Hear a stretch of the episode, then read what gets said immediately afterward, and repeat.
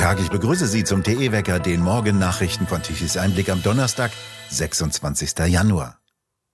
14 Leopard 2 Panzer aus deutschen Beständen werden in die Ukraine geliefert. Insgesamt sollen mit Panzern aus anderen europäischen Ländern 90 Panzer der Ukraine übergeben werden. Dazu will die US-Regierung 31 Abrams Kampfpanzer liefern, wie gestern Washington offiziell bestätigte. Bisher hatte die US-Regierung erklärt, diese Panzer seien für die Ukraine nicht geeignet. Kanzler Scholz verteidigte im Bundestag in einer Fragestunde seine lange zögerliche Haltung damit, dass es wichtig gewesen sei, diese Waffensysteme niemals alleine, sondern immer in enger Kooperation bereitzustellen. In einem Fernsehgespräch am Abend erklärte Scholz, die Lieferung sei ein klares Zeichen der Solidarität mit der Ukraine und eine klare Botschaft an den russischen Präsidenten Putin, dass sein, so Scholz wörtlich, imperialistischer Krieg keinen Erfolg haben werde. Zugleich, so Scholz weiter, müsse man immer darauf achten, nicht zur Kriegspartei zu werden. Es dürfe keinen Krieg zwischen Russland und der NATO geben, so Scholz.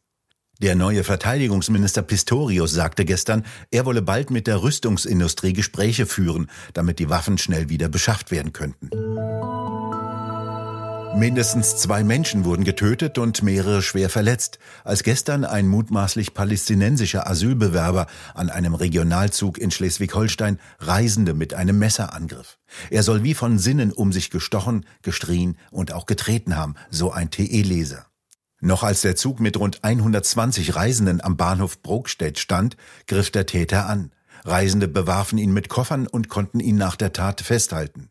Laut Bild ist der tatverdächtige Flüchtling bereits wegen mehrerer Straftaten Polizei bekannt und saß noch bis vor wenigen Tagen in Untersuchungshaft. Er soll 2014 nach Deutschland gekommen sein, zunächst in Nordrhein-Westfalen und dann in Schleswig-Holstein gewohnt und 2016 subsidiären Schutz erhalten haben. Das Innenministerium in Kiel bestätigte den Vorfall. Innenministerin Sabine Sütterlin-Waag, CDU, meinte, das sei ganz furchtbar. Sie sei ganz erschrocken und entsetzt, dass so etwas passiert ist. Sie sagte nichts, warum die Landesregierung friedliche Bürger nicht vor Schutzsuchenden schützt. Der Ministerpräsident von Schleswig-Holstein, Daniel Günther, CDU, hat auch was versprochen, nachdem er sich bestürzt gezeigt hatte, zügige Aufklärung. Noch Anfang Januar hat Günther in einem Zeitungsinterview gesagt, die angespannte Flüchtlingssituation werde in Schleswig-Holstein gut bewältigt. Polizei und Staatsanwaltschaft haben in Freiburg eine härtere Gangart gegen Tatverdächtige angekündigt. Seit Ende Dezember stieg in Freiburg die Zahl von Diebstählen hochwertiger Waren aus Kaufhäusern in der Innenstadt sprunghaft an, ebenso wie Taschendiebstähle. Insbesondere junge Männer, vornehmlich aus der Region Nordafrika, so teilte die Freiburger Polizei mit, die sich häufig erst seit wenigen Tagen in Freiburg aufhalten und deren Identität in der Regel nicht sicher feststehe, entwenden hochwertige Kleidungsstücke oder Parfums. Oder sie bestehlen Kunden, denen sie ihre Handys oder Geldbörsen aus der Tasche ziehen. Gegen 16 Beschuldigte wurde jetzt vom Amtsgericht Freiburg Haftbefehl erlassen, die daraufhin in Untersuchungshaft genommen wurden. Zu schweren Krawallen mit zahlreichen Verletzten war es in den vergangenen Tagen in einer Landeserstaufnahmeeinrichtung in Freiburg gekommen.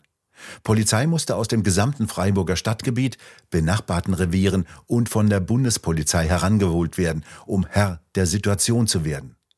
Am Sonntagabend waren zunächst rund 40 Asylbewerber mit Messern, Stangen aufeinander losgegangen.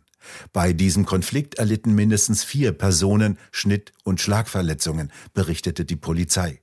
Später kam es zu Massenschlägereien mit 300 Beteiligten, bei denen Nordafrikaner gegen Afghanen und Syrer kämpften. Dabei setzten die Asylbewerber erneut Messer ein. Auch Mitarbeiter der Einrichtung wurden bedroht, die erneut die Polizei rufen mussten. Wir freuen uns über jedes Atomkraftwerk, das am Netz ist. Dies sagte wörtlich Klaus Müller. Der grüne Müller ist seit einem Jahr Chef der Bundesnetzagentur, die wiederum dafür zu sorgen hat, dass genügend Energie vorhanden ist. Nach außen gibt sich der langjährige Gefolgsmann von Wirtschaftsminister Habeck als harter Atomkraftgegner. Kernkraft würde den Ausbau von Windrädern und Fotozellen behindern, sie sei außerdem zu gefährlich, so Müller. Umso überraschender seine Aussage jetzt, allerdings in einer internen Sitzung des Beirates der Bundesnetzagentur, von der die Bildzeitung erfahren hat.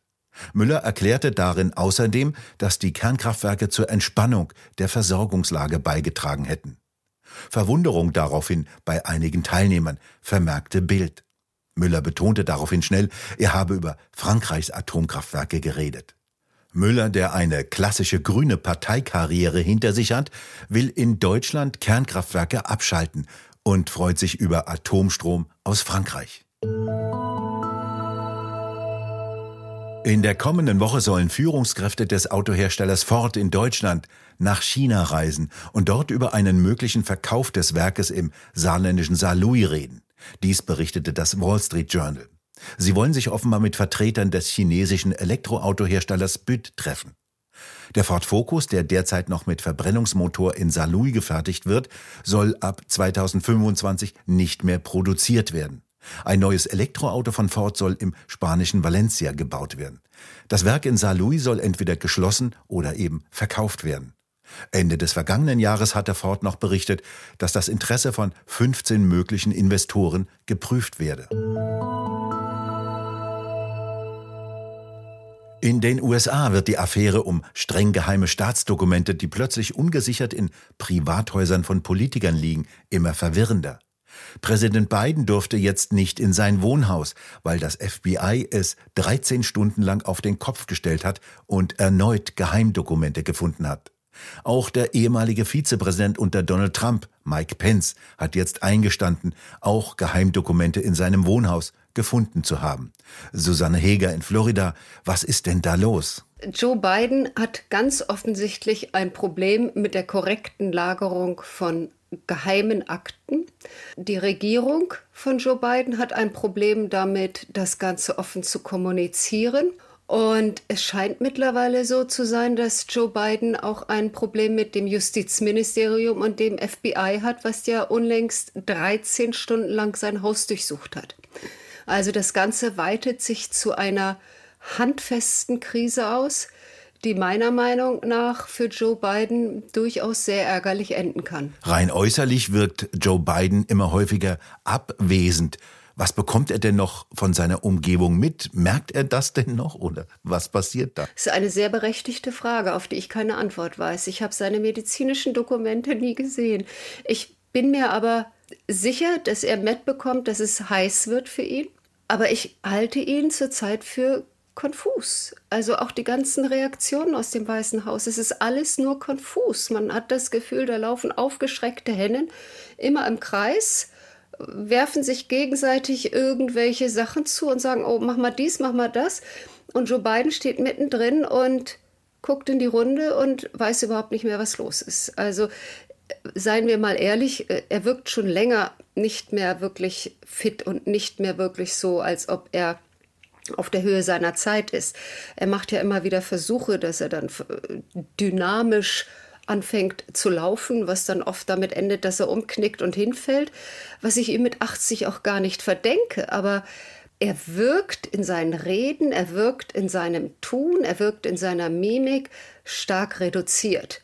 Und es wäre jetzt in den nächsten Wochen wahrscheinlich passiert, dass er angekündigt hätte, ob er für eine zweite Amtszeit zur Verfügung steht. Man mutmaßt bereits, dass es sein kann, dass er gesagt hat, oh, ich mache das noch einmal. Und alle in seinem Umfeld gesagt haben, ach, herrje, wie kriegen wir den jetzt weg von dem Job? Das geht doch nicht, den können wir nicht noch vier Jahre durchziehen. Und vielleicht ist das jetzt auch etwas, mit dem man ihn sanft dahin bringen will, dass man ihm erklärt, du Joe, mach doch lieber dir einen schönen Lenz mit deiner Jill, geht doch noch mal in euer Strandhaus und da bleibt mal bis bis es dann vorbei ist, weil also dass er jetzt weiterhin Präsident bleibt beziehungsweise für die nächste Amtsperiode kandidiert und das nicht auf ihn zurückschlagen wird, was jetzt in der letzten Zeit an die Öffentlichkeit gekommen ist, das kann sich hier zurzeit niemand vorstellen. Suse Heger, haben Sie ganz vielen Dank für diese Einblicke in die amerikanische Innenpolitik. Gerne. Viele Grüße nach Deutschland. Rettet unsere Industrie, das ist das Thema des TE-Talks von heute Abend. Roland Tichy diskutiert mit Fritz Fahrenhold, Werner Patzelt und Landwirt Anthony Lee. Landwirtschaft beschäftigt unter drei Prozent noch der Arbeitskräfte in Deutschland.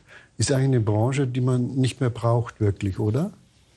Ja, das sollte man meinen, aber das ist in den letzten Jahren. Landschaftsgärtner. Ja, wir sollen wirklich Landschaftsgärtner werden. Wir sollen hier Blühwiesen schaffen, aber wir brauchen wir Nahrungsmittel. Wir importieren unheimlich viel Nahrungsmittel mit durch gerade beschlossene Handelsabkommen aus aller Welt hierher und reden die ganze Zeit von Klimabilanzen, Umweltschutz, Nachhaltigkeit, Tierwohl.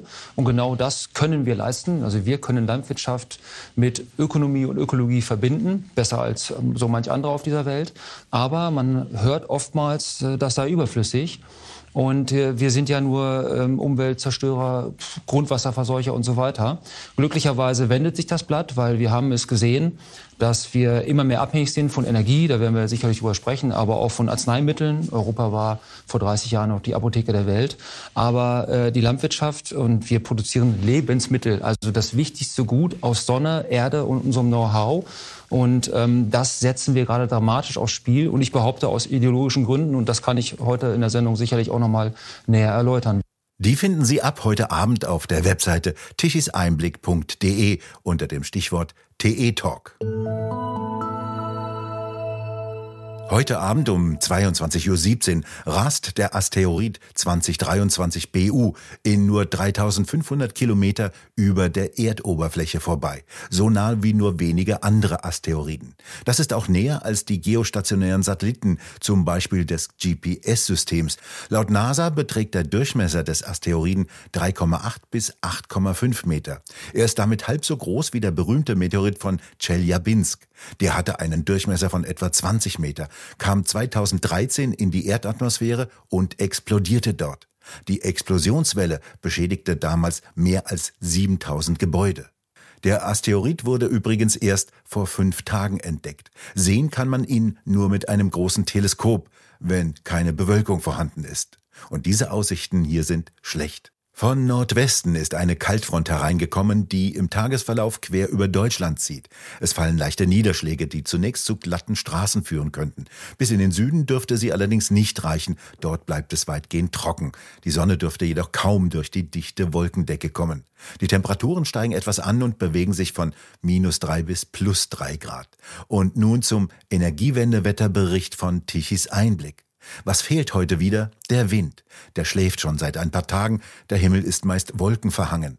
Außer der Professorin Claudia Kempfert vom Deutschen Institut für Wirtschaftsforschung dürfte sich niemand wundern, dass die 30.000 Windräder in Deutschland keinen Strom liefern. Kempfert fordert unverdrossen noch mehr Windräder und glaubt vermutlich selbst, dass damit Deutschland mit Energie versorgt werden könnte. Gestern Mittag um 12 Uhr benötigte Deutschland knapp 70 Gigawatt an elektrischer Leistung. Die Windräder lieferten mittags kurzzeitig knapp 6 Gigawatt, nachdem sie in der Nacht zuvor sich nicht gedreht hatten. Und die 2,2 Millionen Photovoltaikanlagen lieferten wieder nichts. Ohne konventionelle Kraftwerke und ohne Stromimporte hätte Deutschland im Dunkeln gesessen. Die sogenannte Energiewende ist nichts anderes als ein milliardenschweres Geschäft, von dem der ökoindustrielle Komplex und unzählige NGOs profitieren. Habeck und Müller sind deren Vollstrecker. Kohle- und Kernkraftwerke sind da schlecht für deren Geschäfte.